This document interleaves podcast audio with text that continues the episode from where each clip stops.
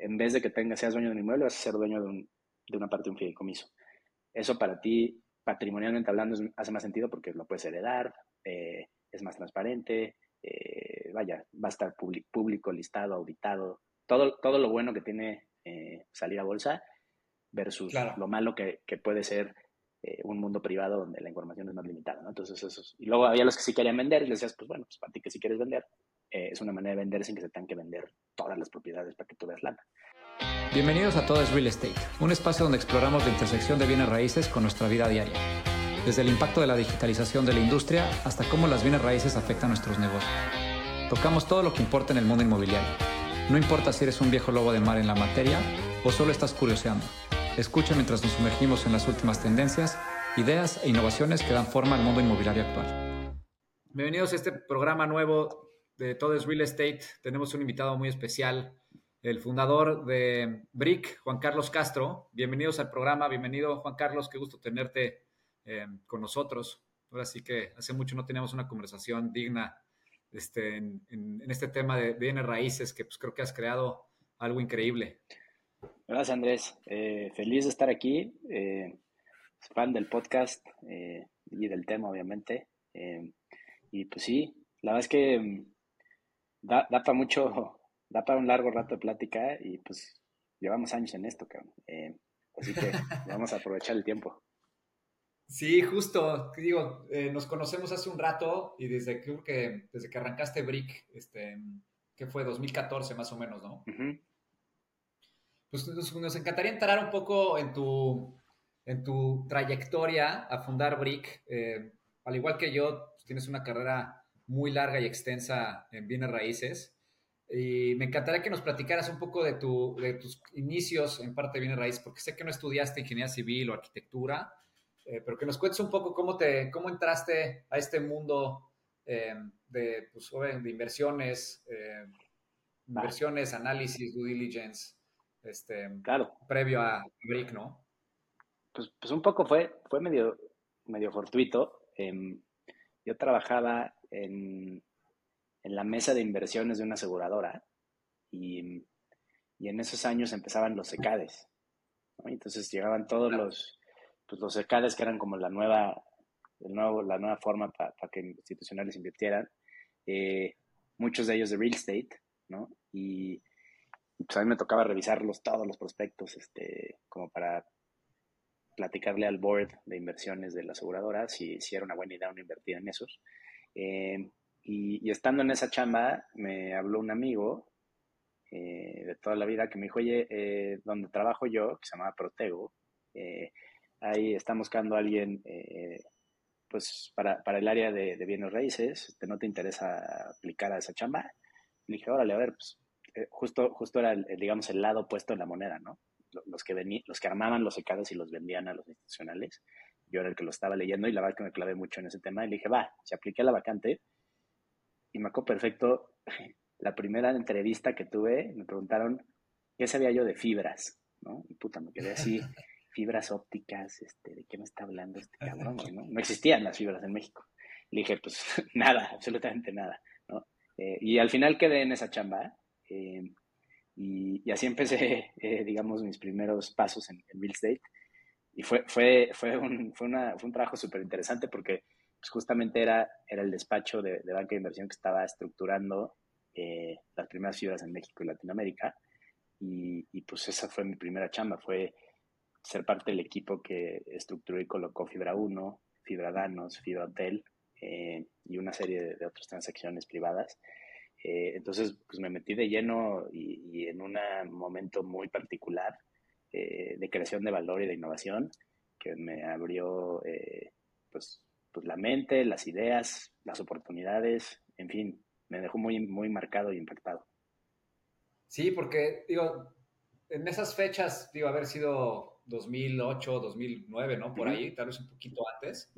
Y y en esos, en esos tiempos, pues claramente estaba muy limitado la parte de inversión, eh, en este tema de innovación, de cómo lo puedes hacer toda la parte regulatoria, ¿no? Si no mal recuerdo. Sí. Eh, de, cómo puedes comprar una, un activo y lo puedan compartir entre varios, por lo que conocemos todos como el ISAI o traslación de dominio, ¿no? Que siempre causas un impuesto. Eh, y como siempre, digo, el gobierno, a través de estos impuestos, genera valor, o digamos que genera un valor para la ciudad, ¿no? Básicamente, eh, ahí va la ciudad. Y, y, pues bueno, de tu parte viniendo de una aseguradora, que bueno, entre todo me imagino que hacías análisis de riesgos, ¿no? Inicialmente. Sí, o sea, era como para el balance de las reservas de la aseguradora. Entonces, muy acotado y muy limitado a lo que le puede meter una aseguradora con sus reservas, ¿no? Cada seguro que da tiene que tener atrás activos de cierto tipo y riesgo y perfil. Eh, igual que una FORE, por ejemplo, ¿no? Eh, tienen que machar sus pasivos con sus, pues, este, con sus obligaciones y hacer como un calce de sus reservas, ¿no? Para poder hacer frente a las obligaciones futuras, ¿no? Por ejemplo, en el caso de la aseguradora, pues si hay muchos reclamos de pólizas por algún evento fortuito en el futuro, pues estos cuates tienen que tener con qué respaldar eh, todos los seguros que vendieron, ¿no? Entonces, claro. mi análisis era más de riesgo en ese sentido, eh, pero, pero pues al ser un mercado tan chico el mexicano financiero, ¿no? todos los players iban a tocar todas las puertas. Por eso nos caían muchos prospectos de secades y cosas esas que nunca terminábamos invirtiendo, pero pues yo los leía de pe a pa, hacía los resúmenes, este, me los aprendía, de ahí iba identificando quiénes eran los players, las estructuras de fees, el tipo de proyectos, cosas que me ayudaron mucho eh, pues a quedar en la chamba en la que quedé primero y, a entender mucho del lenguaje que, que se iba a usar después. Oye, y, y, en esta parte de Protego, porque pues era un, era un fondo, eh, si no mal recuerdo, pues estaba, tenía de inversionistas eh, extranjeros, ¿no? Era, tenía este, varios, varios inversionistas extranjeros y varios eh, nacionales. Em, y tenían varios, varias tesis de inversión. En su momento, pues digo, salieron con la fibra, pero también tenían lo que era Umbral Capital y sacaron ellos, si no mal recuerdo, pues fue Volaris, ¿no? Volaris. Es que Protego tenía como dos, dos grandes alas. Eh, un fondo de, capital privado y que es, digamos, de donde sale el capital semilla para Volaris, Umbral y muchas otras. Y una pata de advisory, que era más eh, banca de inversión para clientes, ¿no? Eh, yo entré a la parte de advisory y justamente eh, lo que le pichábamos a los desarrolladores en ese momento era le decimos, oye, en Estados Unidos los REITs, que son de los 60, ¿no? Tienen todas estas ventajas, sucedieron tal, tal, tal. Tu familia desarrolladora o empresa desarrolladora que tienes activos, eh, anímate a hacer un REIT mexicano, ¿no? Entonces los, los, asesorábamos en cómo hacer eso, eh, cómo tropicalizar ese concepto para que existieran. Y eso implicaba convencer a los dueños de los portafolios en ese momento, que pues, por ejemplo en Fibra uno de la familia Elman y todo su grupo de inversión, pero también a las autoridades, ¿no? Porque había, como decías tú, trabas fiscales, principalmente la que mencionaste tú. Si tú tenías en tu portafolio de, activos muchos centros comerciales y los querías aportar a un vehículo nuevo para después salir a bolsa, ese movimiento detonaba un ISAI. Y la neta es que sobre ese... La, ciudad y depende, depende sí. de la ciudad, el estado, demás, pues ronda entre el 2% y 5% del valor del activo, ¿no? Entonces, cuando, cuando, hablas de este volumen de transacciones, pues el, 5% es un dinero que nadie tiene en el banco para pagar, ¿no? Entonces, ese, eso mataba la idea solita. Eh, entonces hubo que hacer chamba de lobbying. Que todo el mundo entienda, un REIT es un Real Estate Investment Trust, por las siglas, y la fibra es un fondo de inversión en bienes raíces, ¿no? Fideicomiso de inversión en bienes raíces. Es, Fideicomiso de inversión. Es lo mismito porque Real Estate Investment Trust es un fideicomiso de inversión. Es un, fideicomiso. La fibra también es un fideicomiso. La figura se, se, no te diría que se copió calca, pero, pero sí, ¿no? O sea, queríamos hacer los REITs en México y Latinoamérica em, porque veíamos la masa crítica de portafolios que ya existían, que solo podían tener una salida eh, pues en un directo con un fondo de pensiones o directo con un family office. Vaya, estaba atorado, se atoraba toda la línea de producción de, de, acceso a capital, llegaba a un, a un hard stop, ¿no? Porque no tenía acceso a los mercados públicos. Em, y ya los portafolios de estas empresas pues estaban suficientemente grandes como para, sí. pues, para poderse vender justo a algún interesado, más los extranjeros que tienes el riesgo país y en México pues tendrías que vendérselo a, como dice, a otro fondo y después pues las, las valuaciones o el acceso a esas personas son muy limitadas. Imagino que fue mucho el caso de Fibra Fibra 1, que pues tiene fue la primera fibra, que fue la que tú participaste, yo creo que más activamente, ¿no? En poder llegar a, esta, a este lobbying con entidades regulatorias. Cuéntanos un poco cómo estuvo ese, esa locura, porque me imagino que eh. pues hubo que romper muchos paradigmas que actualmente ya, digo, ya lo tenemos más presentes, pero antes era, oye, pues imposible. Yo creo que muchos abogados te dijeron, no va a ser ni factible. O sea, había como a variar tres cosas a la vez, que eso creo que fue lo más difícil y por lo que se tardó tanto en suceder en México eh, el hecho de que se dieran las fibras. Uno, los dueños de los portafolios, por, por extraño que parezca hoy, ¿no? Porque hoy ves lo que valen sus portafolios y los fees que han generado, etcétera, dirías, era un no-brainer hacerse fibra en ese momento. Pero en ese momento no estaban convencidos porque no entendían la figura, no la conocían. Eh, perfecto, ellos decían, yo no vendo activos, yo solo compro activos. Es como que voy a vender mis activos en la bolsa, estás loco, ¿no? Es una mentalidad muy patrimonial, muy de la comunidad judía, ¿no? Eh, entonces esa era una, una, pieza que costó trabajo convencer, ¿no? Eh, el, racional de por qué aportar sus activos a este tipo de inmuebles, pues lo trabajamos muchísimo, no solo con, con las familias que dirigían, porque todas estas, en el caso de México, eran familias de la comunidad judía, eh, que abajo tienen a su comunidad, literalmente. O sea, son muchísimos socios, ¿no? Eh, que entre todos fueron aportando durante años los excedentes de sus empresas para formar estos portafolios que era su patrimonio, ¿no? Entonces hubo que... Sí, masivos. Sí, o sea, cientos de socios, ¿no? Eh, o sea, no, no, es que una familia tuviera tantos inmuebles. Por eso son tan grandes. entonces hubo que convencer a todos, no solo a los que iban a quedarse a dirigir la fibra, sino a todos los, sus socios, ¿no? Y entonces, pues era un proceso largo. Luego estaba la autoridad, sin, sin la que, eh, si, si, no nos daban, digamos, ese permiso de no detonar el ISAI al mover los, los, los inmuebles al, al, fideicomiso, porque lo que se dio al final fue un permiso, es decir, no es que no se pagaron impuestos.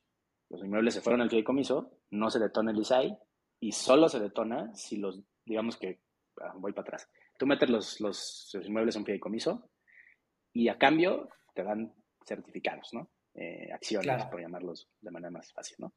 Hasta que tú no vendas esas acciones o certificados, tú no has vendido la propiedad, aunque ya esté en un vehículo distinto. Ese era el argumento a la autoridad, decirle, oye, no me detones el impuesto por, por aportarlo a la fibra, Sí, no hay una trasladación de dominio, sino con los mismos dueños, no más que con, con diferente forma. Cuando ellos vendan sus, sus, certificados, ahí sí hay una traslación de dominio y ahí sí se generaron y se pagaron los impuestos que tocaban. Cada dueño de los certificados podía decidir si vender o no, ¿no? O sea, había muchas familias de estas que decían, oye, yo no quería vender ni quiero vender. Entonces le decíamos, ah, ok, la solución para ti es, en vez de que tengas, seas dueño de un inmueble, vas a ser dueño de, un, de una parte de un fideicomiso. Eso para ti patrimonialmente hablando hace más sentido porque lo puedes heredar, eh, es más transparente, eh, vaya, va a estar público, listado, auditado, todo, todo lo bueno que tiene eh, salir a bolsa versus lo malo que, que puede ser un mundo privado donde la información es más limitada, ¿no? Entonces, eso y luego había los que sí querían vender y les decías, pues bueno, pues para ti que sí quieres vender, es una manera de vender sin que se tengan que vender todas las propiedades para que tú veas lana. Entonces, eso, eso fue una chambota de, de yo diría que de años. O sea, esto, está, esto estaba echado a andar antes de que yo llegara a Protego. Eh, los directores de Protego tenían una convicción en, lograr esto, llevaban mucho tiempo picando piedra y convenciendo.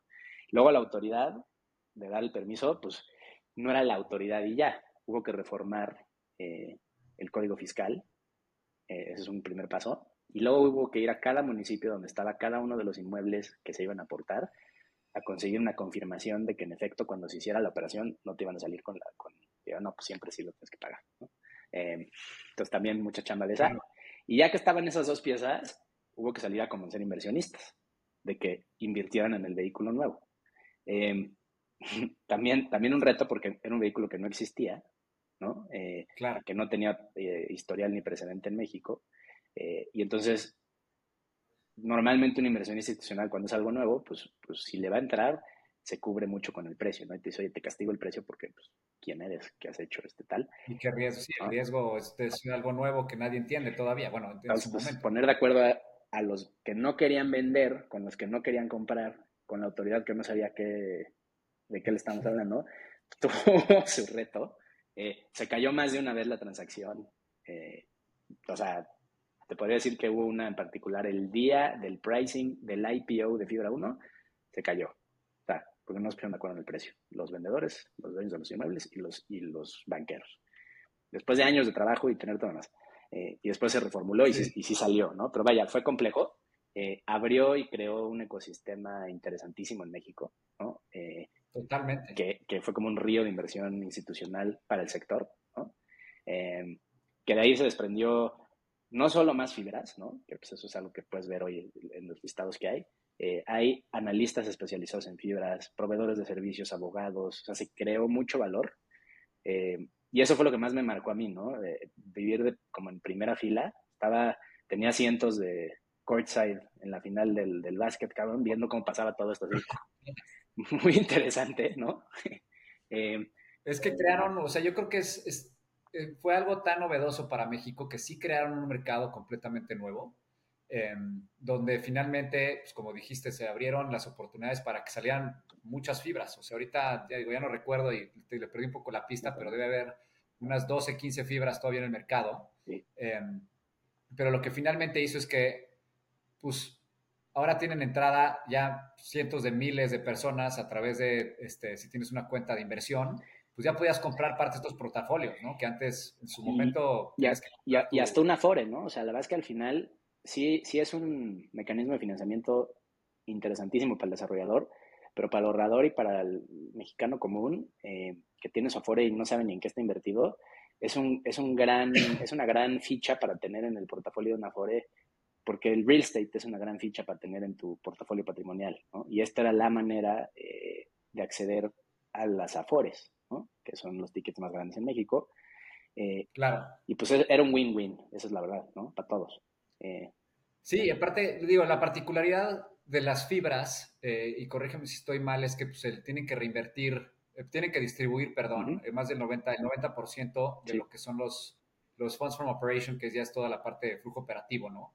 Y eso lo que hace es que finalmente todos los inversionistas que tengan cualquier participación les distribuyen un dividendo trimestral o dependiendo la fibra, pero pues genera, genera como si fueran rentas, ¿no? O sea, las rentas que ellos cobran a través de sus inmuebles se van a los... Este, permean y al final salen, ¿no? Sí, digo, y, el disclaimer más importante de todo esto que te platico es que yo entré y era analista, o sea, traducía presentaciones, hacía modelos, sacaba copias, todavía sacaban copias en esa época.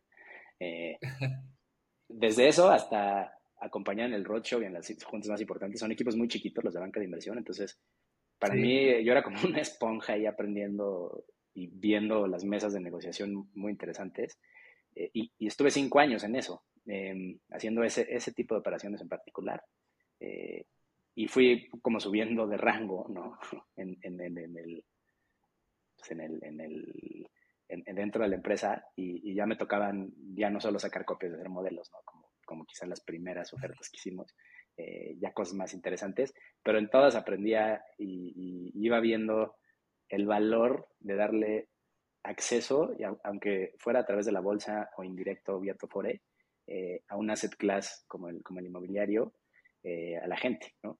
se crea muchísimo valor. Entonces, eso es como el preámbulo de, de, qué hacía antes de Brick. Este episodio es presentado por Ancana, la forma inteligente de comprar casas vacacionales de lujo en México.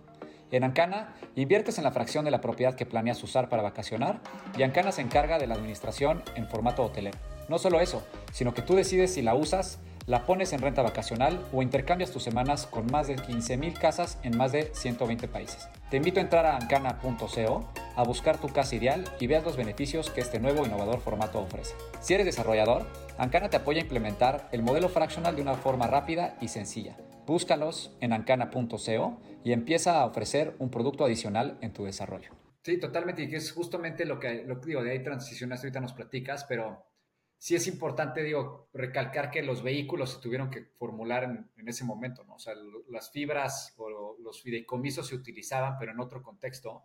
Y gracias a lo que ustedes hicieron en ese momento, ya después hay fibras privadas o hay fideicomisos privados que pues, finalmente puede ser lo mismo, que es lo que hacemos nosotros en Ancana, ¿no? Que tenemos estos fideicomisos y, y ahorita nos platicas de Brick, seguramente es algo muy similar que la gente compra participación en estos fideicomisos sobre esa misma tesis que se formuló hace ya una década y media, pero con esta sustancia legal que finalmente están protegidos a través del banco, a través de la Comisión Nacional Bancaria de Valores, y que finalmente eres legítimo dueño, pero eres dueño de la participación del inmueble más lo que, más lo que te otorgue em, de rendimientos o como lo hayas estructurado, los flujos que te dé, pero que finalmente si en algún momento se liquidan, digamos que estos, estos activos por alguna razón, a ti te debe caer en la participación que tengas el valor de los activos, ¿no?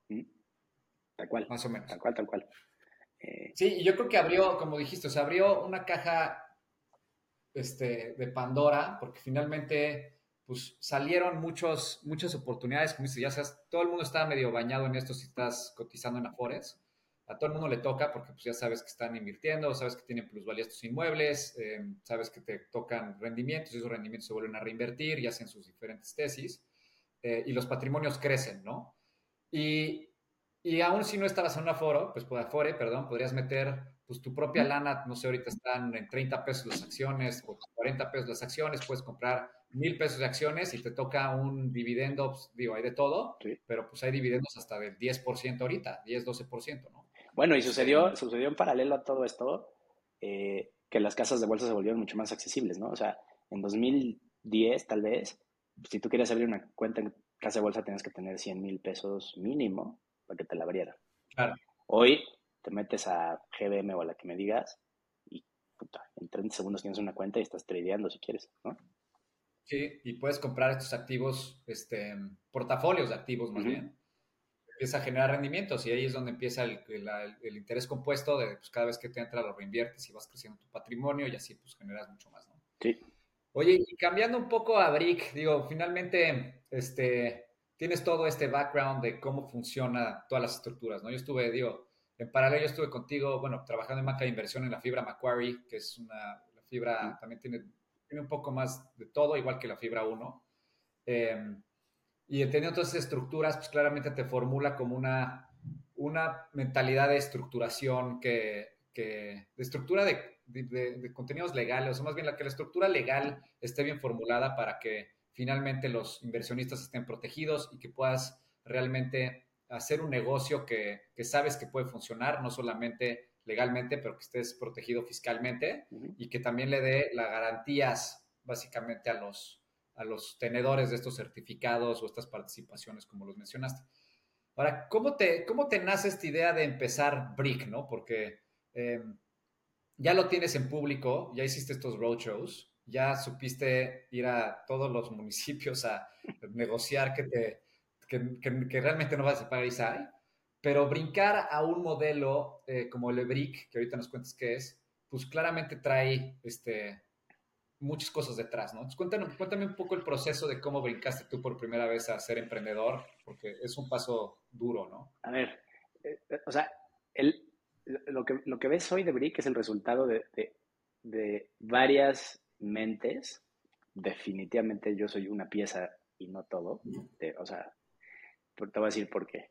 Em, yo, después de un rato en banking, me cambié a, private equity y estuve un tiempo muy chiquito en Mira em, y estando chambeando ahí, eh, pues que la verdad es que es, es, otro mundo, todo funciona, es como tienes un super equipo y los mejores brokers y acceso a las mejores oportunidades y como que todo está así.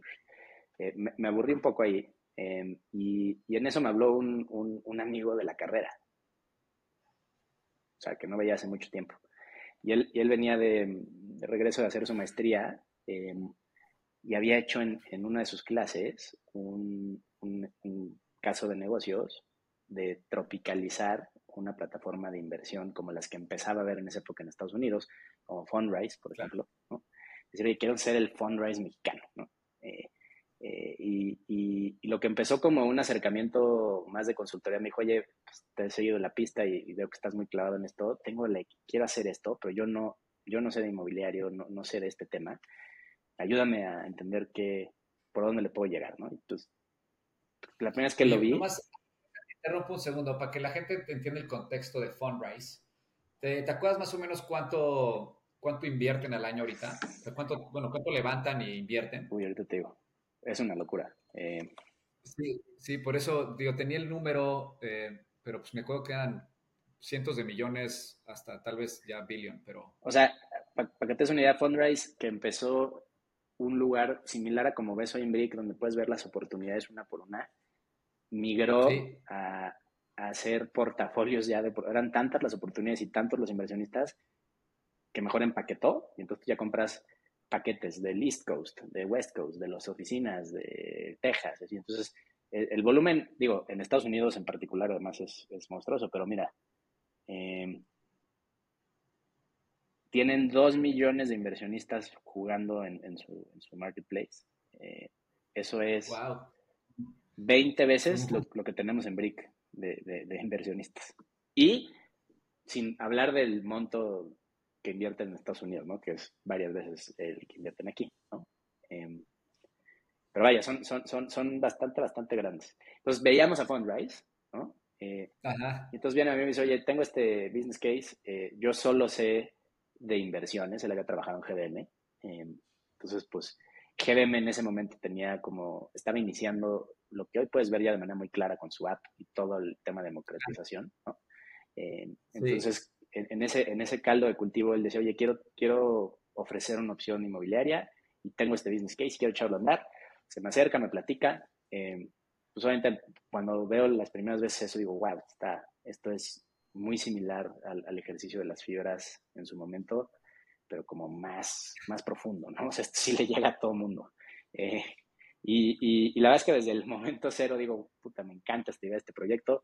Eh, invítenme de socio, deja tú si puedo ayudar, ¿no? Eh, y, y, digo, y muy rápido, la verdad que migró la conversación a, pues sí, este, vamos, a, vamos a asociarnos para hacer esto. Eh, y la verdad también es que pues, ninguno de los dos tenía un, un perfil de tecnología, ¿no? Eh, pero curiosamente, este mismo amigo mío, que en su internship de verano trabajó en un fondo de VC en México, le tocó atender a un emprendedor, ¿no? Eh, el, fondo se llama OLVP, que hoy también es famosón, eh, pero en esa época iba tal vez en su primer fondo, OLVP, o sea, no... no sí, estaban empezando los... No había Venture Capital en México, ¿no? Era, eran los primeros. Sí, estaban muy escaso. Entonces, el, emprendedor que atendió, que hoy es con quien llevo la empresa, eh, tenía otra startup en ese momento, se llama Beto Padilla, Aventones era,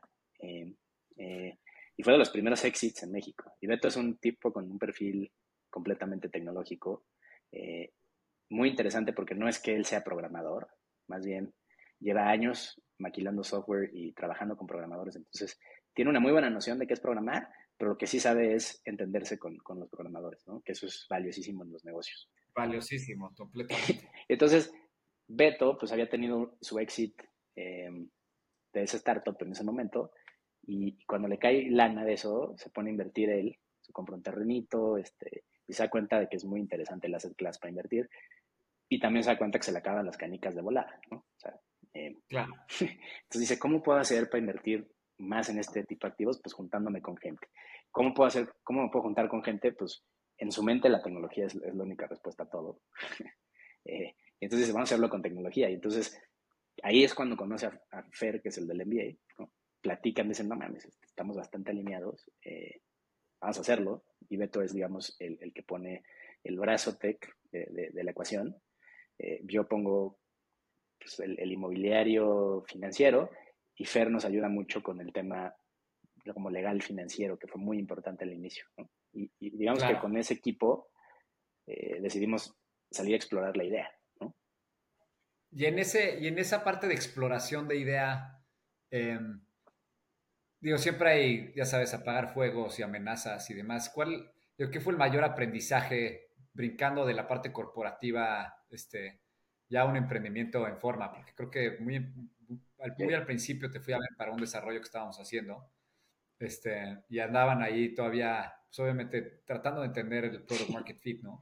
Ese es el más, el más picudo, ¿no? Como que hay, hay ideas que a ti te parecen evidentes, ¿no? Yo decía, puta, esto obvio lo tenemos que hacer y con esto tenemos que trabajar y luego te das cuenta que no, ¿no? Y que no está ahí el mercado, que no está ahí la gente, que a nadie le interesa eh, o que no funciona. ¿no? Entonces, de esas nos dimos 500, ¿no? Eh, y, y, lo que sí creo que es muy valioso que hicimos en, aquellas épocas es que hablamos con quien podíamos, ¿no? Y tratamos de ir, no importaba si era el desarrollador más grande o el más chiquito, ahí estábamos dando lata. Eh, y eso nos dio mucho, mucho, mucho color de, de por dónde iba la cosa, ¿no?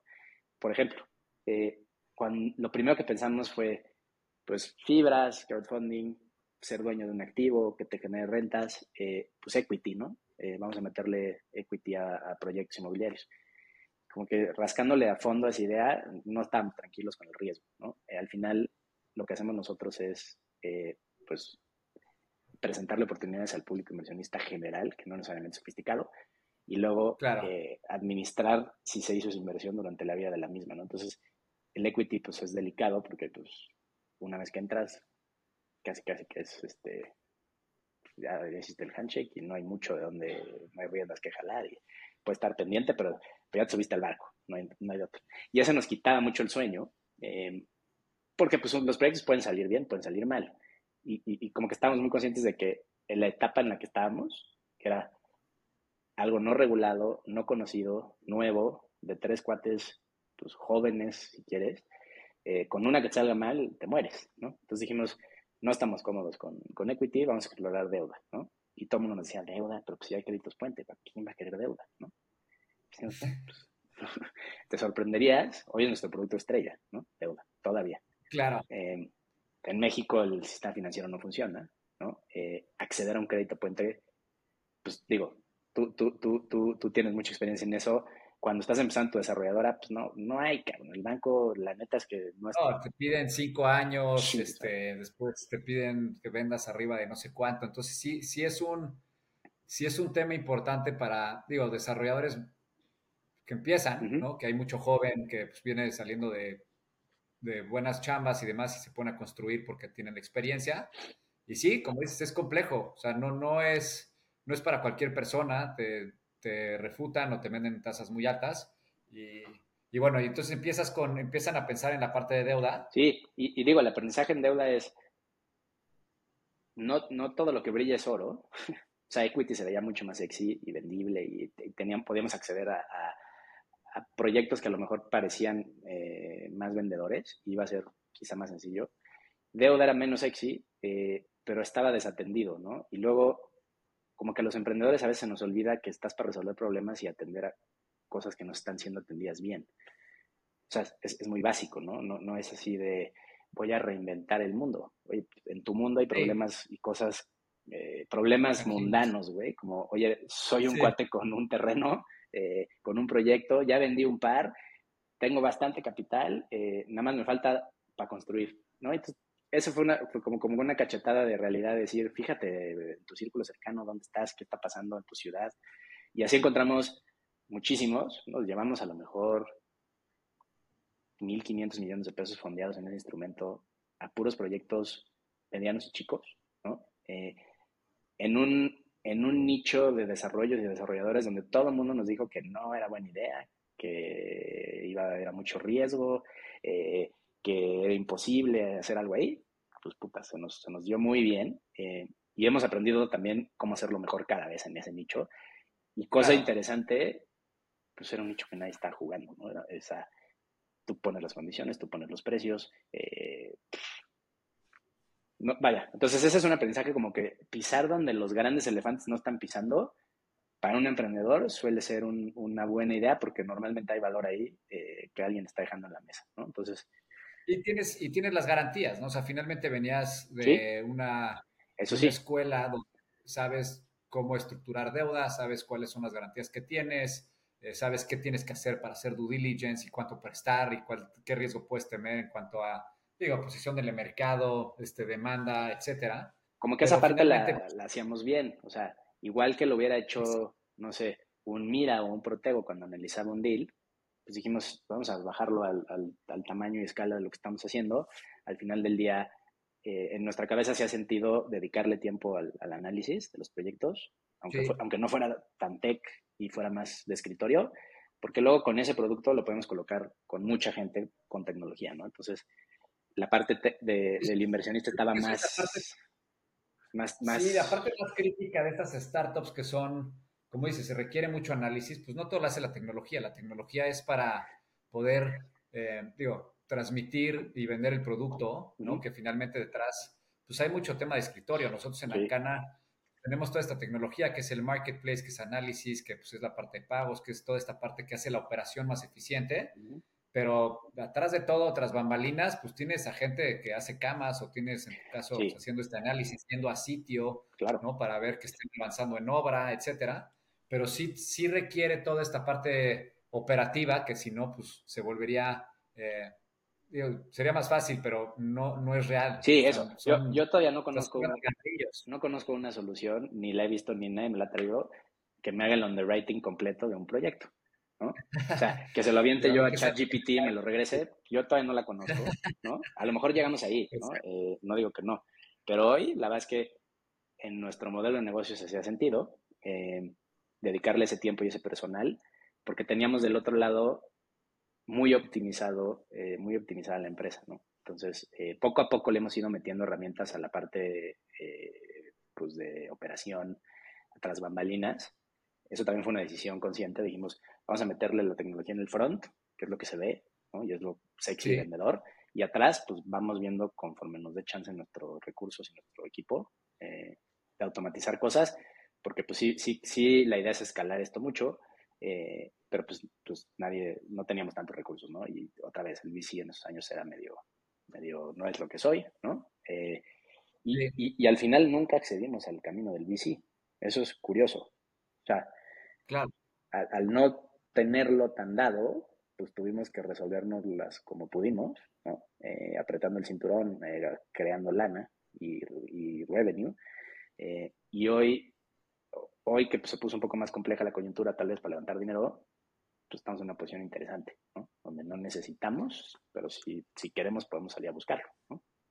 Sí, claro. No, sin duda. Ahora, como dices, te digo, estamos en un, un una parte no tan atractiva como hace dos años de, para levantar capital, pero finalmente, pues el negocio llevas ya muchos años y traes un antecedente. Ahora, de todo esto que has, ya, ya, ya, sé que cambiaste, a, bueno, no cambiaste, que implementaste una parte de equity, pero cuéntame un poco antes, en la parte de garantías para que los posibles inversionistas que puedan entrar a BRIC y que lo puedas compartir, o sea, cuéntanos un poco el proceso para que la gente pueda invertir contigo en BRIC. Va. Eh, a ver, hay un tema muy relevante que es la regulación fintech, ¿no? Que, que, nos, que está metido en todo lo que hacemos, que salió a mitad de camino, ya no empezamos antes de, la regulación, entonces pues, nos, hemos, nos, hemos, tenido que adaptar. Eh, pero básicamente el, donde más roces o fricciones como usuario puedes encontrar es en todo lo que nos pide la regulación. Entonces tú como usuario te metes a la página, creas tu usuario con tu, con tu correo, tu nombre, tu fecha de nacimiento y tu RFC. Eh, y después te pedimos una serie de más datos, ¿no? Pero digamos que no quisimos poner todos los requerimientos en el momento cero porque pues iba a espantar la gente. Eh, solo cuando quieras invertir ya tienes que subir tu compra de domicilio, tu estado de cuenta, y, como, como cuando abres una cuenta de banco, eh, un poco así. Claro. Entonces, ya habiendo hecho ese proceso... ¿Por qué lo hacen? Lo hacen, es un tema, digo, yo conozco la ley FinTech, pero para que nos, nos entiendan un poco. Va. ¿Esto por qué lo hace la regulación? La preocupación principal del, de la autoridad, a ver, voy un, es más, voy un paso para atrás. Lo que hacíamos nosotros antes de la ley FinTech eh, es una actividad reservada para casas de bolsa, SOPIPOS, bancos y SOFOMS, entes financieros regulados, ¿no? Entonces tú no puedes ni hacer ofertas públicas de valores sin estar regulado, ni hacer captación. Captación es recibir eh, depósitos de público. ¿no? Entonces esas dos actividades hasta hace poco solo las podían hacer pues, estos, estas figuras que te dije.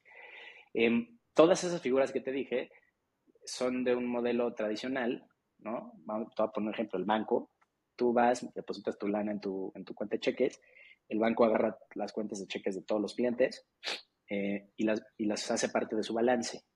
Con ciertas reglas, obviamente. Eh, ese balance del banco que incluye su capital y el de sus depositantes, pues es el que usa para prestar en sus negocios, tarjetas de crédito, créditos hipotecarios, todo lo que tú quieras. Eh, eso es, llamémosle el modelo tradicional. Nosotros lo que queríamos ser un, modelo distinto y toda la corriente crowdfunding nace eh, un poco de la crisis del 2008 como reactiva a que el modelo tradicional pues, tuvo muchos errores.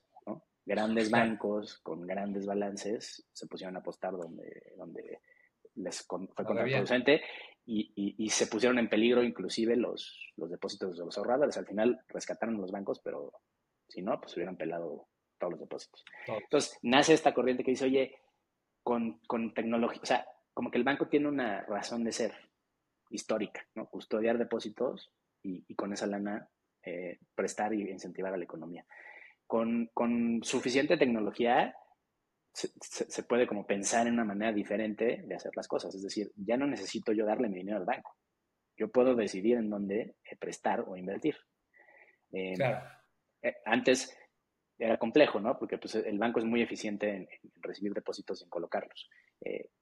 Y, era... Pero usando para invertir y después... No sé a ti, pero, a mí, pero a, mí, a mí el banco no me da ni, ni las gracias, ¿no? Eh, este, pero, o sea, como que con, con este nuevo tema de canales de comunicación, y no te estoy hablando de tecnología de Martech, o sea, el, email, CRMs, eh, la nube, cosas muy cotidianas ya hoy, eh, podríamos articular un negocio que hiciera el mismo propósito que el banco. Oye, yo te voy a hacer toda la chamba, te la voy a traer a la mesa y tú inversionista puedes decidir cuánto quieres arriesgar ¿no? de tu patrimonio. Habrá, y, bueno, y no solo eso, antes, antes de, que esto existiera, si tú querías invertir en un inmueble, era caro o poco accesible, ¿no? O sea, podías comprar una unidad completa que implica que tengas el enganche del crédito o la lana completa. Y de ahí para arriba es muy difícil, ¿no? Ser dueño de un hotel o de una plaza comercial o de un edificio completo, pues es, impensable, es de monopoly, ¿no? Eh, Sí, sí, tal cual. O sea, es para los privilegiados o los que tengan acceso a capital y finalmente te vas haciendo de cosas. combinando este tema de, que, de, que, se habilitan los modelos con tecnología y que consideramos que, que real estate es, por definición, el asset class para ahorrar y construir patrimonio en el tiempo, nace un poco la idea de Brick, ¿no? Eh, juntando estas dos cosas. Pero sí, o sea, el, el, ¿por qué le pedimos al usuario tanto papeleo? Porque la ley em, lo que más cuida es el lavado de dinero. O sea, las actividades financieras reguladas son las que considera el gobierno que son sensibles al lavado de lana, ¿no? y no solo incluye el... Más importante que proteger al cliente, ¿no? yo, pensé que iba a ahí, pero pues tienes, sí, obvio. Entonces, todo lo que está apretado y las tuercas latosas de la ley vienen, vienen de ese racional, ¿no? Decir, oye, no se nos vaya a colar por ahí toda la lana del narco, ¿no? Este, tenemos que tener controles y entonces eh, por eso pedimos mucho, muchos datos eh, que de otra manera no serían tan necesarios, pero al final creo que es, dándole razón un poco al gobierno, pues sí es un riesgo, ¿no? O sea, si abres, si abres un canal donde masivamente pueda invertir quien sea y no hay un control, antes que después eh, los malos son muy creativos, ¿no? Y encontrarían cómo, cómo colarse. Entonces, en ese proceso en el que haces tu usuario, que con nosotros es cortito, puede tomar de dos a tres minutos, ya después carga cierta documentación que a lo mejor toma más, puedes ver las oportunidades de inversión y ahí pues hemos, hemos ido creando el lenguaje, porque no existía, para el público al que le hablamos. ¿no? O sea, nosotros no vamos y le vendemos a un fondo o a un institucional. Entonces tuvimos que hacer, no sé, este, por ejemplo, en, el caso de deuda, pues creamos un score, ¿no? Así como, como hay calificadoras de, de, deuda en el mercado institucional. Sí, claro. Entonces nosotros agarramos y dijimos, oye, ¿qué es vamos a calificar nuestros deals de deuda, ¿no? Y vamos a hacer una metodología y, pasamos por allá los proyectos y entonces dependiendo del aforo, de las ventas, de la plaza, del precio con respecto al mercado, de la experiencia del desarrollador, un chorro de cosas, eso sí, tal cual te diría que es más como un algoritmo. Eh, le arrojamos un, score de riesgo y hicimos una serie de comunicación para explicarle a la gente cómo interpretarlo. Eh, un poco latoso al inicio, pero todo mercado financiero funciona eh, con parámetros. Entonces, si no hay parámetros, era imposible explicarle a alguien si, si estaba arriesgándose mucho o no al entrar a un proyecto. creamos un score de riesgo. Luego creamos, eh, pues hemos tenido que ver muchas cosas, pero por ejemplo, refinanciamientos, también nos tenemos que inventar, ¿no? Eh, o sea, un, crédito que llegaba, a un proyecto que llegaba al, al, final de una deuda, construido, quizá no vendido completo, pues todavía no podía repagar completo, pero era un proyecto inmobiliario ya muy seguro, o sea, ya no había obra, ya estaba nada más para vender. Y entonces dijimos, oye, pues esto nos lo inventamos cuando cerraron los permisos y licencias en el DF, que no había obras. Sí, Y al no haber obras, no teníamos dónde poner dinero de clientes y por ende no teníamos ingresos y la empresa iba a quebrar. Entonces dijimos, ¿qué tenemos? Pues proyectos que están atorados además que necesitan más plazo. Pues vamos a hacer un, ventas, claro. vamos a hacer un refresh de, de inversionistas para que inversionistas frescos le paguen a los viejos, viejos ya se van, y los nuevos le dan un plazo nuevo al proyecto que está sano. Entonces hemos encontrado ahí un nicho bien interesante con deuda de crear productos financieros. Eh, eh, pues, o sea, son, son, son ahí cosas que te van saliendo de creatividad y de, probar. Eh, y se ha creado ya todo un ecosistema, inclusive de grupos de Facebook donde se comentan las oportunidades de inversión, gente que las comenta, analistas, abogados, este, eh, muy similar con toda proporción guardada a lo que pasó con las fibras. Eh, Interesante. Sí. Eh, y, grupos de Facebook que analizan, por ejemplo, deals de Brick. Claro, no, hombre, y, no solo eso, comparten sus, experiencias invirtiendo en Brick, en Yo Te Presto, en Arcángeles, güey, en la que tú me digas. Claro se creó todo un ecosistema. La, verdad es que si lo piensas, tenemos un lenguaje y un, y un look and feel mucho más amigable para las nuevas generaciones que Credit Suisse, ¿no? O yo que sé quién sea tu banqueo privado de confianza, ¿no? Hablamos otro idioma. Entonces, la verdad es que yo, yo por lo menos en mi pitch de ventas hoy a los proyectos les digo, a ver, olvídate de la tasa y de, de muchas de las condiciones que estamos viendo en el contrato. Esto es un canal, cabrón. Y eventualmente el poder adquisitivo y la toma de decisiones va a suceder en una generación que ya no habla el idioma al que estamos acostumbrados y habla mucho mejor este. Entonces, empieza a dar a conocer por aquí, porque más tarde que temprano, nosotros por lo menos creemos que va a ser la manera en la que transaccione mucha de esta gente. Entonces, em, sí, sí, está, está, padre y sí es muy nuevo todavía. Yo todavía, yo todavía lo siento en pañales, aunque llevan ya varios años. Eh, Cada día. Después de sí. una década. Sí. pero, Oye, ¿cuándo, entran a equity? O sea, ¿cuándo, ah. entran, ¿cuándo decides entrar al tema de equity? Porque eh, me, acuerdo que cuando platicamos todavía, digo, estaba muy, estaba muy nuevo, fue hace mucho tiempo. Y, y todavía toma como que esta, justamente esta preocupación de el equity es muy lindo, tienes mejores, puedes tener mejores rendimientos, pero al final, como dices, pues estos van a sacar créditos puente o pueden sacar otro y pues el que se come primero es al equity, ¿no? Pero ¿Cómo, cómo, te, ¿Cómo entras a esta primera, a este primer deal de equity o por qué, te, por qué decidieron sacarlo? A ver, eh, una es porque, porque deuda estaba un poco más ya estandarizado y bajo control, ¿no? Ya nos había tocado de todo eh, y estábamos como con la, con la cosquilla de qué seguía, ¿no? O sea, más allá de crecer deuda, ¿no? Seguimos, oye, todavía sentimos que, o sea, sí deuda está padrísimo y jala y tal, pero el alcance que tenemos es limitado, ¿no? Eh, y seguimos quedándonos fuera de muchísimos negocios que nos gustan, ¿no? Entonces, ¿cómo lo hacemos? ¿Cómo lo hacemos? Y entonces hicimos dos experimentos que nos abrieron mucho los ojos. Uno fue, eh, y esto fue por, por, relación con uno de nuestros socios, eh, un fondo privado de GBM que levantó con, con Friends and Family, pues propusimos hacer el, el, ejercicio de nosotros comprar un ticket y después voltearnos y revenderlo en cachitos. Eh, ese fue de los primeros que hicimos.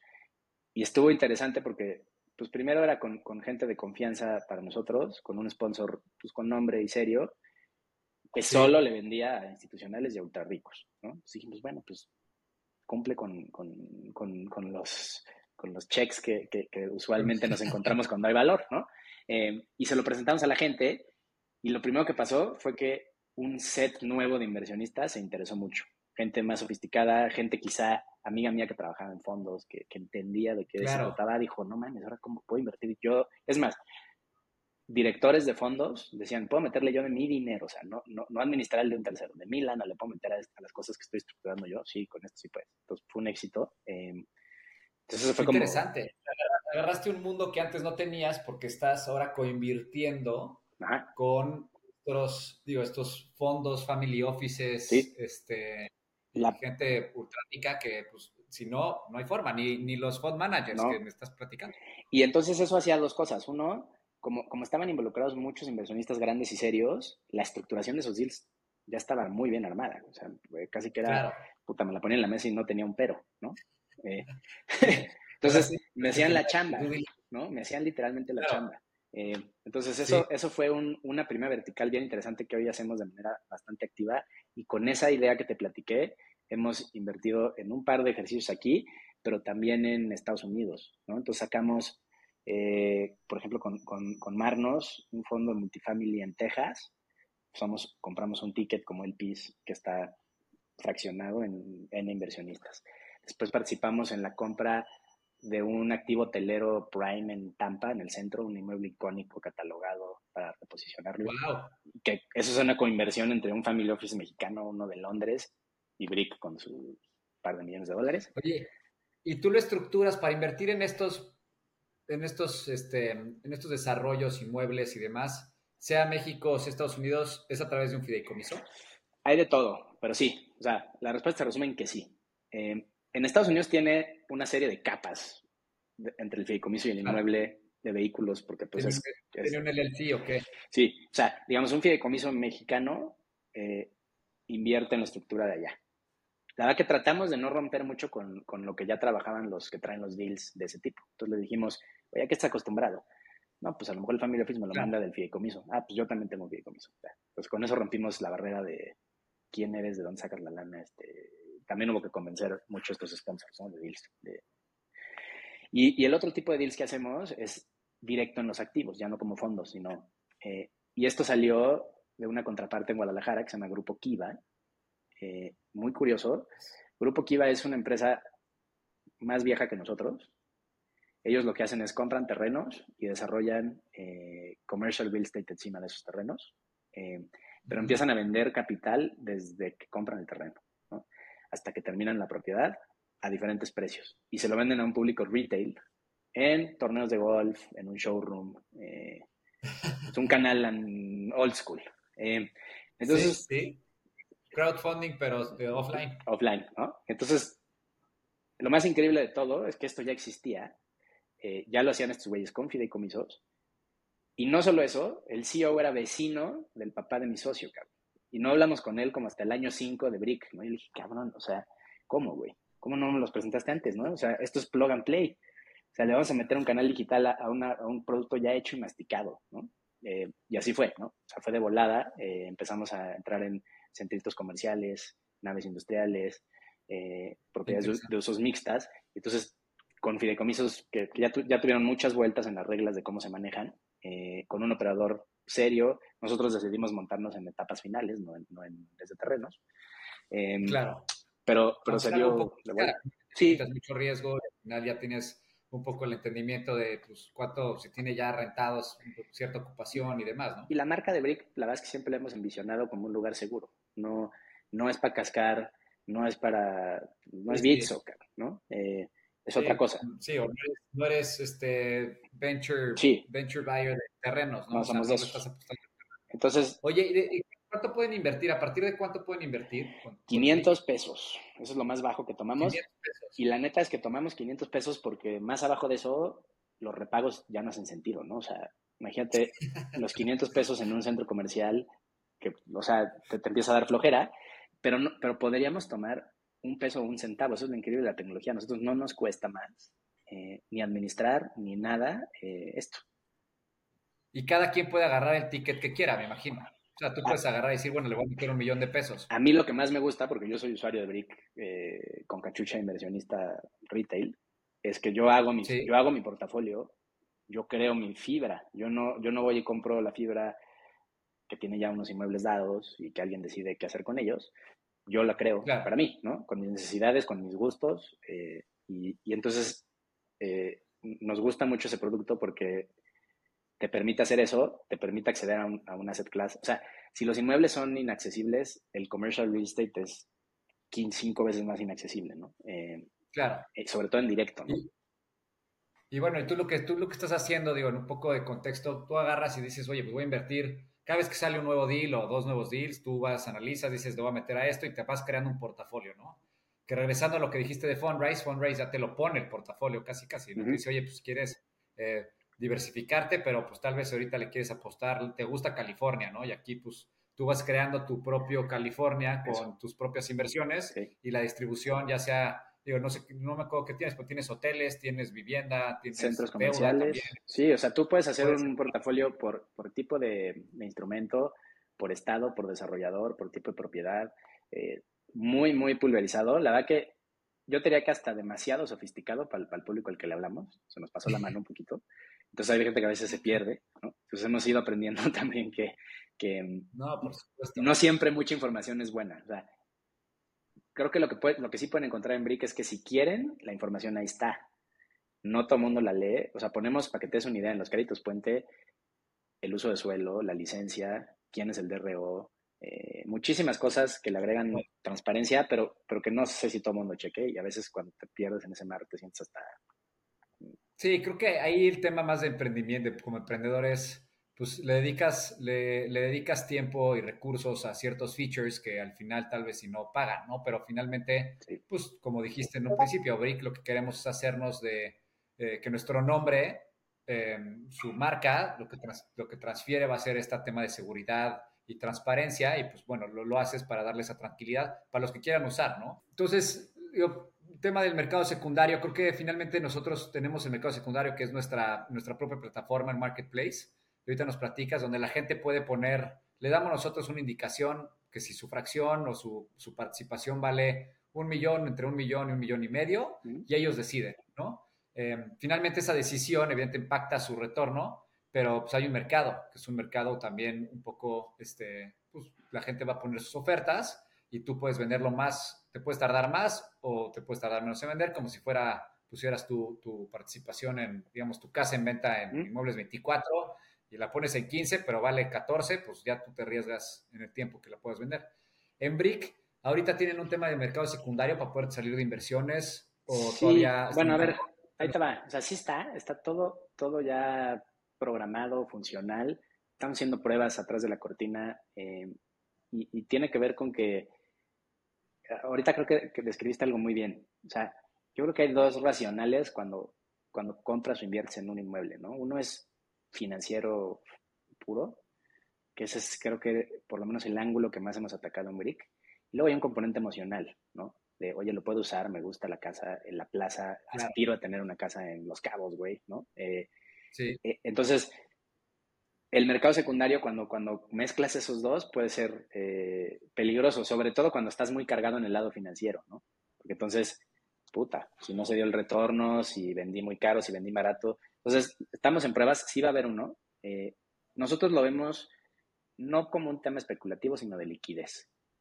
entonces, sí, claro. creemos que, que, que lo que va a hacer que realmente tengas exposición a inmuebles es que tengas o cuentes con los mismos atributos que tienes cuando inviertes en un inmueble, ¿no? Y uno de ellos es pues, la liquidez, whatever that means, ¿no? No es inmediata, obviamente, tampoco cuando compras una casa es inmediata, eh, la tienes que salir a vender.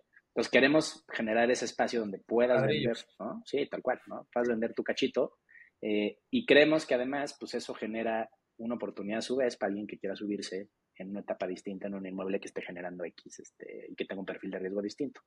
Entonces sí, sí hay y análisis también varían. Una cosa es que te den el análisis, que es una proyección, y otra cosa es, oye, ¿sabes qué? A mí no me gusta tanto el riesgo, por eso le meto a fibras, y ahora, pero quiero, me gustan estos proyectos, tal vez te dan un, porcentaje mayor de dividendos o una tasa de interés es, más alta. Es de lo más nuevo que estamos haciendo, y, yo creo que, pues, justo vamos a aprender muchísimo de, de qué jala que no, y que hay que avisar, y que no, y que hay que enseñar, y qué análisis hacer y qué no. O sea, nos vamos a encontrar ahí con cosas interesantes. Pero hoy, o sea, llevamos como 18 meses nosotros con nuestro balance comprando eh, posiciones de gente que nos dice, oye, eh, me corrieron de mi chamba. O ya, ya me cago este proyecto, ¿no? Yo qué sé, este, me quiero salir. Ya, eh, llevo cinco años, ¿no? Ya también saca. ¿no? o, o, digo, o hay unos que no cumplieron con la expectativa. No sé, hay, hay, hay coyunturas, o sea, cuando estás hablando de rentas, pues la pandemia, ¿no? O sea, imagínate que le metiste una propiedad que tenía un componente de oficinas. Pues, güey, cambió, cambió el mundo, cabrón. Este, la, absorción de oficinas está lentísima, el componente de oficinas va a regular. Esa gente dice, oye, los CETES me están pagando once y medio, ya regresa mi lana, me urge meterme ahí, ¿no? Eh, entonces, en esos los hemos estado comprando nosotros y, y, de, lo que más hemos aprendido con estos meses de estar amasando posiciones, que para nosotros al final es como llenar el inventario para después poderlas revender, ¿no? Eh, al final. Claro, para que pueda salir con una buena, buena, cantidad de. Sí, para que haya cocas en el refri del Oxxo cuando abramos la tienda, porque si no, no va a haber nada, güey. Este, eh, es, que, es que sí, es, es increíble el, el, el poder de generación de valor en el tiempo que tienen los inmuebles, sobre todo las rentas que se actualizan con inflación y es un tema de tiempo y de paciencia que vamos a tener que ser, encontrar cómo explicarle a la gente que, no es de, la noche a la mañana.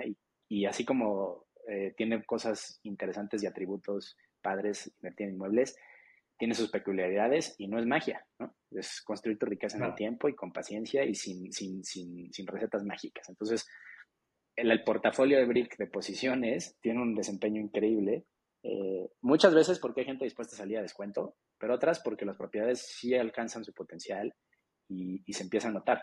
Entonces, nos ha llevado a pensar hasta, hasta en generar un negocio per se de market making, por decirlo de alguna manera, donde estamos todo el tiempo, ¿no? Y levantando lana para eso y estar como comprando y vendiendo y, generándole valor a los que quieren salir. Eh, y habrá oportunidades para los que quieran entrar, también, eso es la verdad. Eh, es un negocio aparte, distinto al que hacemos hoy, pero que complementa muy bien lo que hacemos. Entonces, sí, sí, viene, sí viene por ahí. Y, y quizá la otra cosa así como, como, como de aprendizaje y entendimiento que hemos ido absorbiendo es, al principio creíamos hasta que podíamos desarrollar. O sea, decíamos, pues no, pues güey, si tenemos la plataforma para fondear, ¿por no desarrollamos? Y, y, la verdad es que no, no es lo mismo, es, es otro dicho. Eh, todo es más difícil de lo que parece y donde hemos encontrado que mejor valor agregando nosotros es en la parte tecnológica. Entonces, estamos haciendo muchas pruebas muy interesantes para ofrecer productos tecnológicos eh, relacionados al levantamiento de capital, ¿no? Eh, que, que, nos han dejado cuadrado con el apetito que hay de players que no te darías color eh, por hacerlos, ¿no? Y, y, y, como entendiendo después de muchos años dónde tenemos que acelerarle y dónde no. y es justo, justo como que en PropTech que creo que pues, está siendo una época de aprendizajes para todos, tanto los inversionistas como los emprendedores. Eh, Totalmente, sí. Yo, yo algo que, que, valoro mucho ahora es, si tú me hubieras dicho hace 7, 8 años que empezamos Brick, eh, le, vuelves a entrar al, al desmadre, te diría, o sea, hay, hay un tema de timing eh, en el emprendimiento tan relevante casi como la idea y la ejecución. Entonces, Totalmente. Nosotros hemos remado muchos años a contracorriente porque, porque pues, estoy convencido que nos aventamos antes de tiempo. Em, y, digo, eso, eso nos formó a como somos hoy y, no me arrepiento de eso, pero, pero sí, por ejemplo, la dinámica de nuestra empresa de, de la pandemia para acá, a, de cuando fundamos a la pandemia, es abismal y, y fue un factor exógeno, eh, como, como cuando estás surfeando, cabrón, que pues si no estás en el agua no agarras la ola, pero tú no controlas cuando llega la ola, ¿no? Exacto. estás ahí. Estás ahí y tu mérito es haber estado ahí. Esa es la neta, ¿no? Y, y, mantenido ahí, ¿no? A lo mejor te revolcó la primera y te saliste del mar y dices, ya no vuelvo a surfear. Eh, entonces ya no cachaste una olota. Hemos estado viendo cómo, cómo esas olas, que son cíclicas además, eh, eh, pues sí se dan, ¿no? Y, y no las puedes jalar tú tampoco, ¿no? O todavía no, ¿no? difícil predecirlas. Entonces, hemos aprendido muchísimo de paciencia, este, valores, sí, constancia. Hay que ser como, creo que dices algo bastante interesante, tío. Tú llevas eh, casi una década con una startup, yo llevo este, una década con tres startups. Este, hemos visto todos los ciclos que pueden haber, crecimiento del, del, mundo, del mundo del ecosistema startupero, eh, y ahorita pues, estamos en, un, en una de esas bajas de ola, ¿no? Pero como yo le digo a mi socio, le digo, mira, quieras o no estamos en la misma, estamos en el agua, digo, usando tu misma analogía. Sí. Este, creo que estamos en una posición donde la gente eh, sabe lo que quiere y son un mundos nuevos. Nosotros estamos también rompiendo muchos paradigmas en cuanto al pues, ser dueño de una casa con múltiples dueños, ¿no? Y que vas a usarla y que tienes que poner de acuerdo, pero no los conoces, pero que finalmente ya lo has hecho. Digo, de cierta forma estás, estás inmerso en esta misma eh, cultura de, compartir cosas, o por lo menos te quedas en hoteles, o vas a Airbnbs, o tienes una casa, pero la compartes con tu amigo, con, tus con, tu, con tu familia. Y aquí es lo mismo, ¿no? Creo que al final em, estás agarrando la ola, la tienes que ser muy, muy resiliente, pero lo más importante que creo que tú lo has logrado muy bien es justamente esta parte de comunicar, saber qué quieren escuchar la gente, pero no solamente escuchar, sino que tus herramientas y la, el core de la empresa, que es lo que va a definir, yo creo que el éxito de cada empresa, y más en bienes raíces que son temas muy sensibles, porque como bien dijiste, es, patrimonio. La gente quiere construir, construir un patrimonio, ya sea emocional o financiero, en nuestro caso tal vez un poco más emocional, pero quiere las garantías detrás, ¿no? Entonces, tú has logrado muy bien comunicar esta transparencia y no solamente transparencia y confianza de que tu, de que tu todo lo que has construido, pues valida que finalmente les vas a dar lo que estás prometiéndoles en la plataforma, ¿no? Nosotros llevamos tres años, tú llevas diez, y pues claramente nosotros estamos rompiendo eh, muchos paradigmas alrededor de pues que la gente quiere su casa para ellos solos, ¿no? Pero pues no la usas. y, luego es, curioso, ¿eh? Yo en estos 10 años me he encontrado una cantidad de, de nos, que eso no se puede, eso no va a jalar, tal. Y normalmente donde hay un no, hay una preconcepción equivocada.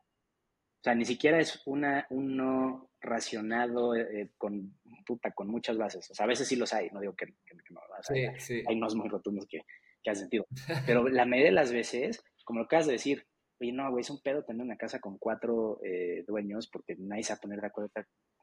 O sea, no, ¿no? O sea, no necesariamente, ¿no? Y bien, bien llevado, bien comunicado, con una herramienta, eh, no tiene por qué hacerlo. Ya, hay, ya empieza a haber ejemplos de gente que lo está haciendo funcionar, ¿no? claro. Y aquí entra, pues tú le has dedicado mucho a la tecnología. Para nosotros la tecnología es lo que garantiza justo temas de usos de semana, donde la gente puede ver exactamente qué se está gastando las cosas, este, puede monitorear su inversión, pero al final lo que tú quieres como dueño es, como en tu caso es, pues que me den mis rendimientos como me prometieron, y en mi caso es, oye, que, que puedan usar las semanas que escogieron y que, que se les ofreció en un inicio, ¿no? A mí se me hace increíble eso, porque porque yo, por ejemplo, tengo de primera mano una experiencia bastante mala de, administrar una casa de fin de semana de mi familia, que no se usa, que se renta, y aún rentada ni siquiera creas que tú ves así este, maravillosos retornos. Eh, en cambio, me fascinaría tener, o sea, cada vez que digo, quiero una casa en la playa, ¿no? Y me puedo pensar el, la bronca que es tener una casa, eh, un second home en mantenimiento, es una cosa, es una pesadilla. Y en cambio, una solución llave en mano, en una casa en la que probablemente ni siquiera me hubiera alcanzado, ¿no? En un, así, empezando por ahí. Puta, es genial, ¿no? Se vuelve un tema aspiracional y lo que sí, lo que sí es, en tu caso creo que pues va más el tema de inversión, pero en el mío es, es aspiracional y al final con 3 millones de pesos te compras una casa de 20 millones de pesos. Pues eso es... Eso ahorita si tú sales a comprar una casa de 3 millones en la playa, pues no te compras, te compras en Gallola, atrás, ya sabes, a kilómetros de es, Es el dilema de nuestra generación. No te alcanza para donde Nunca. ¿no? es una locura. Y esto sí te resuelve, ¿no? Te resuelve muchas cosas y al final te ahorras una pasta y lo que te ahorras lo puedes invertir en brick, ¿no? O sea, te compras tu casa de vacaciones por 3 millones y si te sobra algo lo metes en brick y entonces te genera rentas tu casa, la usas y aparte no te descapitalizas, que eh, nos acostumbramos a estas tasas del 10% eh, de interés eh, que bueno, a ti te las pagan y tú puedes invertir en brick a esas tasas y más altas, pero pues tú comprar una casa al 10% para usarla cuatro veces al año y tener la administración. Sí, claro. Estás, pierde todo el valor, o sea, la plusvalía y la apreciación que te pudiera generar se te va en intereses este, y, no a gozarla, porque pues una cosa es comprar tu casa donde vas a vivir diario, que bueno, los intereses compensan un poco la renta y demás, y mi, patrimonio, pero uff, este, pero bueno, este, una última pregunta sobre Brick. Creo que al final tocamos todos los puntos. Para ti ahorita, ¿cuál es el, tu, reto máximo o qué es lo que están viendo para como el futuro de Brick? Este, como tanto como inversionista, pero también como adentro de la empresa, porque la gente puede estar al pendiente. O sea, dentro de la empresa, pues hemos crecido mucho el personal. Tenemos un equipo históricamente grande para nosotros, ¿no? ¿Cuántos son? 30. O sea, nunca habíamos estado ni cerca de tener eh, tanta gente chambeando. Hemos sido muy conservadores y cuidadosos con, la nómina. Em, entonces, pues ya, ya tiene su chiste administrar eh, un equipo grande, 100% remoto, ¿no? Em, sí, igual nosotros. Eh, y, y, en usos horarios distintos. O sea, por ejemplo, nuestro director de operaciones vive en Madrid. Entonces, tiene su chiste, pero la verdad, más cosas buenas que malas en, nuestra experiencia. Ese es un reto, ¿no? Como seguir creciendo como queremos crecer, que es de manera remota, pues empieza a llegar a, límites donde ya sientes luego que no tienes control de algunas cosas, ¿no? Pero ese es uno interno. Em, otro interno también es lo mismo que nos pasó cuando, cuando, cuando teníamos un poco más dominado deuda, y decidimos explorar algo más, como reinventarnos, pues ahorita estamos llegando a un punto similar, ¿no? Eh, o sea, yo creo que a Equity le queda, le queda rato para estar maduro, maduro, pero está muy estandarizado ya eh, y tenemos pipelines de, proyectos y los inversionistas ya hablan el idioma que, queremos que hablen, entonces ya está caminando. Eh, tenemos que buscar qué sigue, quizás el mercado secundario, ¿no? y, cosas padres que estamos viendo es que, pues, al final del día, todo este esfuerzo y años han, han, devenido en dos cosas. Tenemos una licencia que nos deja jugar de manera interesante en transacciones como en, temas de fractionals, pues podemos hacer ofertas públicas de valores para efectos prácticos. O sea, es decir, los cachitos de centro comercial, pues nosotros podemos anunciar en redes sociales, en todos lados. Entonces eso, eso creo que tiene mucho valor eh, y, no lo hemos terminado de, capitalizar. Eh, y lo otro es la plataforma que usamos, que nos permite atender, eh, pues tenemos más de 100 mil usuarios que invierten. Los atendemos con un equipo, digo, es un equipo de primera, pero son cuatro personas no es un call center, ¿no? Entonces, esa infraestructura que ya se creó para hacer lo que creíamos, yo creo que tiene usos para más cosas que solo nosotros, ¿no? Entonces, empezar a pensar más en un modelo de plataforma y no de, o sea, hoy, hoy Brick es un originador de proyectos. Brick los busca, los analiza, te los presenta y solo ves proyectos que Brick les echó lente y ojo. Yo creo que podríamos abrirnos a que gente que sabe analizar, originar y tal, y quiera jugar en el ecosistema de crowdfunding, se anime a probar. Nosotros que traemos a la mesa, pues cómo hacerlo legal y cómo hacerlo real con la plataforma. Entonces, cambiar ese chip a, que, a que no solo somos nosotros nos puede pues, ayudar a escalar más el negocio, a, jugar con diferentes players. Como todo, pues tiene sus riesgos, ¿no? Pero creo que es, estamos por dar un paso interesante eh, hacia ese concepto, ¿no? Eh, de volvernos más la cancha y no tanto el jugador. Oye, pues Tico, la verdad que fue una conversación, creo que a mí me fascina lo que están haciendo y digo, hemos estado envueltos en lo mismo tú y yo, viene raíces, todos entrando por diferentes lugares y aterrizando en esta como concepción de crowdfunding, en tu caso son miles de personas invirtiendo en un activo y en mi caso son cuatro, doce personas máximo invirtiendo en un activo más para uso.